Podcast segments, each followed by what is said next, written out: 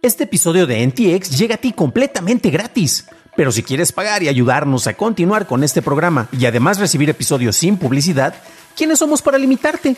Descubre cómo hacerlo siguiendo la liga en la descripción del episodio. Many of us have those stubborn pounds that seem impossible to lose, no matter how good we eat or how hard we work out. My solution is PlushCare. PlushCare is a leading telehealth provider with doctors who are there for you day and night to partner with you in your weight loss journey. They can prescribe FDA-approved weight loss medications like Wagovi and Zepbound for those who qualify. Plus, they accept most insurance plans. To get started, visit plushcare.com slash weight loss. That's plushcare.com slash weight loss.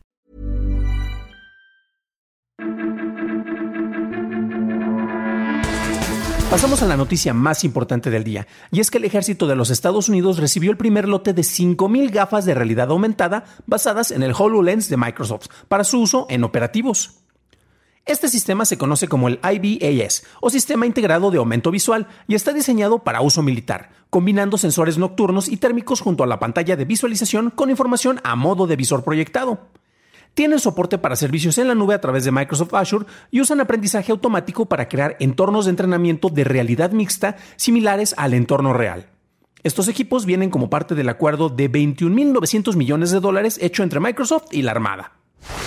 Esas fueron las noticias y ahora pasamos al análisis. Pero antes de hacerlo, te recuerdo que ya superamos los 200 episodios y para celebrarlo necesitamos tu apoyo con una calificación de 5 estrellas. ¿Usas Spotify? Califícanos ahí. ¿Usas Apple Podcast? Déjanos una calificación y una reseña en esta plataforma. Dependiendo del país en el que te encuentres, la inversión en tecnología por parte de los organismos del gobierno puede ser algo que es de tremenda prioridad o es algo que se deja hasta el final. Si tú has trabajado en una escuela aquí en México, verás que, eh, y si es escuela pública sobre todo, verás que la inversión en tecnología es lo que se va a dejar hasta el último, eh, solo cuando se quiera aparecer en alguna foto para algún tipo de propaganda. Pero si estás en Estados Unidos, si es inversión en el ejército, en la armada, en los sistemas de seguridad y en los sistemas de defensa, sabes que va a ser una gran prioridad. Cuando se hizo el primer anuncio eh, eh, sobre la inversión y un acuerdo hecho precisamente entre Microsoft y el ejército de los Estados Unidos, valorado en un poco más de los 22 mil millones de dólares, hubo muchas críticas tanto por parte del gobierno como por parte de personas que trabajaban en Microsoft y desde luego por la prensa y el público en general. Buena parte de este dinero se va a invertir en una variante de los HoloLens de Microsoft, que es una de las tecnologías yo creo que más versátiles eh, eh, eh, creadas en el manejo de realidad aumentada. Y hemos tenido muchos demos de, esta tecnología y su aplicación dentro del terreno militar yo creo que es algo bastante interesante. ¿Qué funciones te puede ofrecer este tipo de equipos en comparación con lo que ya se tiene actualmente? A final de cuentas, el equipo de Estados Unidos en el sector militar es algo de lo más avanzado que existe y pues como que, ¿qué le podrías agregar con este tipo de tecnología? Em, recordemos que ya ha habido muchas críticas durante los años 70 concretamente, se cuestionaba y se criticaba precisamente el, uso de las gafas de visión nocturna y a final de cuentas para cierto tipo de misiones es algo que es completamente requerido. Ya se, se los mencionaba y el equipo precisamente ofrecido por Microsoft eh, tiene algunas cuestiones, desde luego la visión nocturna con los sensores y el manejo de cámaras que ya tiene, visión termal, así tipo como la de depredador de, las películas, puedes ver a través de distintos muros y vehículos, según algunos reportes de las primeras funciones en las cuales estaban utilizando. Tienes distintos sensores que te pueden hablar sobre las condiciones de otros dispositivos que tienes en tu cuerpo para ver la integridad, en este caso que se tiene sobre los operativos o los soldados. De esta manera, inclusive un, capitán, alguien que está a cargo de la misión y que está vía remota, podría monitorear qué es lo que está pasando con los, los elementos que tiene y ver la integridad de sus soldados para ver si alguno de estos necesita algún rescate o ver si ya es una baja. Y otros, otros sensores que van a mostrar información relevante. Eh, puedes integrar incluso versiones de mapas, etcétera, dentro de la realidad aumentada. Recuerden que la realidad aumentada y la realidad virtual son distintas. La realidad aumentada te sobrepone capas, como los layers de video que tú puedes estar viendo encima de lo que tú estás viendo con tus ojos reales. La realidad virtual te sobrepone una capa que es básicamente tú ubicado dentro de un entorno que no está en ese mismo lugar. De este acuerdo del que hablábamos, que son un poco más de los 22 mil millones de dólares, son eh, en 2018 se hizo un contrato por 4.480 millones y se enfocaba en la creación de este tipo de lentes. En su momento fue bastante criticado, eh, hubo varios cuestionamientos y eh, después de ver qué tal funcionaba, recordemos que se entregaron una un primer paquete de 5 mil unidades y se espera que se vayan a entregar 121 mil unidades más dependiendo del desempeño y el funcionamiento que se tenga. Y únicamente el costo por este tipo de unidades es de 373 millones de dólares.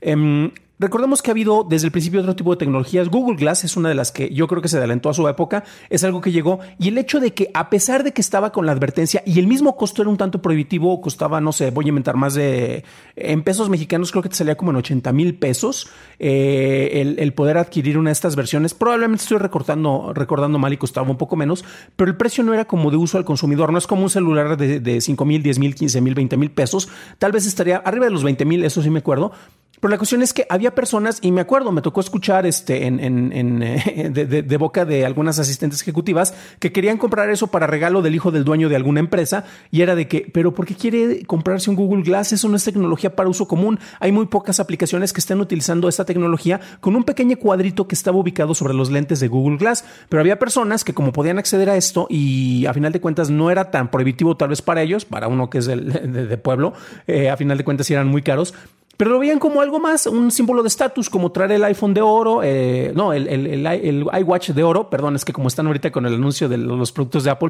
probablemente alguna, hay algunas versiones con, con este tipo de extras brillantes. Entonces buscaban adquirirlo, un producto que estaba enfocado únicamente para desarrolladores, para que vieran qué es lo que podía hacer con esto y cómo implementarlo.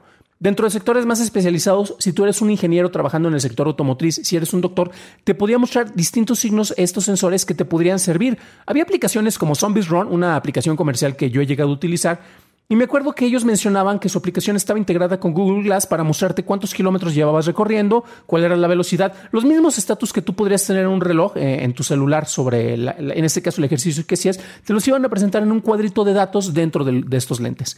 Eso fue una estrategia errónea. Este enfoque que se está dando con los HoloLens, que nuevamente eh, ya tenemos varios visores de, realidad aumentada, recordemos también, o de realidad mixta, como es el caso de lo que tenemos con eh, Meta, sus productos. Pero eh, el hecho de que tú te enfoques para un público en general, creo que es un enfoque erróneo para este tipo de tecnologías. El hecho de que se enfoquen eh, en este caso muy en particular para el enfoque de uso militar, por más cuestionable que sea, yo creo que es un enfoque adecuado. Desde luego que también versiones para sectores especializados como el sector médico, en el cual en un momento te puedes conectar con una consultoría, con un especialista sobre algún problema que estás teniendo en medio de una operación y no tienes un doctor que pueda conectarse ahí, pero que pueda conectarse con su celular y pueda ver a través de los lentes que tú tienes y la cámara que está conectada en, en tus gafas, le puedes transmitir la señal y te puede dar indicaciones de que, ah, claro, en esta operación tienes un problema y te da indicaciones. O cuando estás buscando reparar un vehículo, eh, algún equipo tecnológico, y te conectas con el especialista para que vea lo que tú estás viendo y te guíe a través de ah, casi casi la flechita de que dale clic aquí o jale este cable para acá, sería una cosa increíblemente útil en sectores especializados y este es el enfoque que yo creo que es bastante interesante.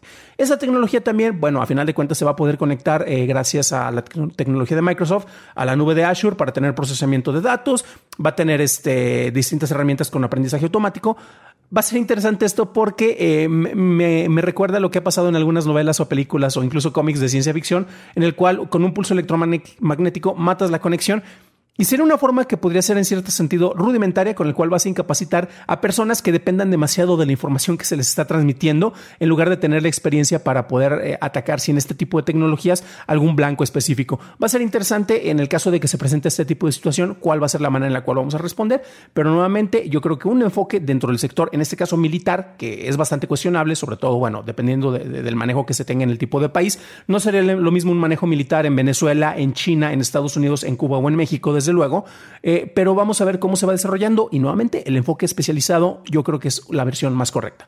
Pero tú qué opinas de esto? Déjame en los comentarios ya que me interesa saber tu opinión.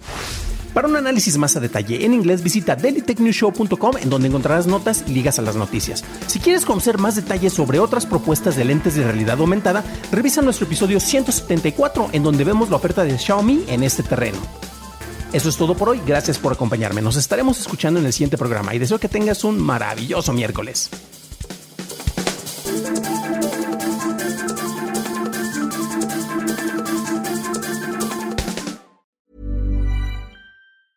Hey, folks, I'm Mark Marin from the WTF Podcast, and this episode is brought to you by Kleenex Ultra Soft Tissues your ally to help tackle your allergy symptoms this season. I love the change of seasons, but nobody loves pollen and all those other things floating in the air that make you sneeze during this nice weather. Kleenex Ultra Soft tissues are hypoallergenic and allergist approved. So fight back against watery eyes and runny noses without worrying about irritating your skin. For this allergy season, grab Kleenex and face allergies head on.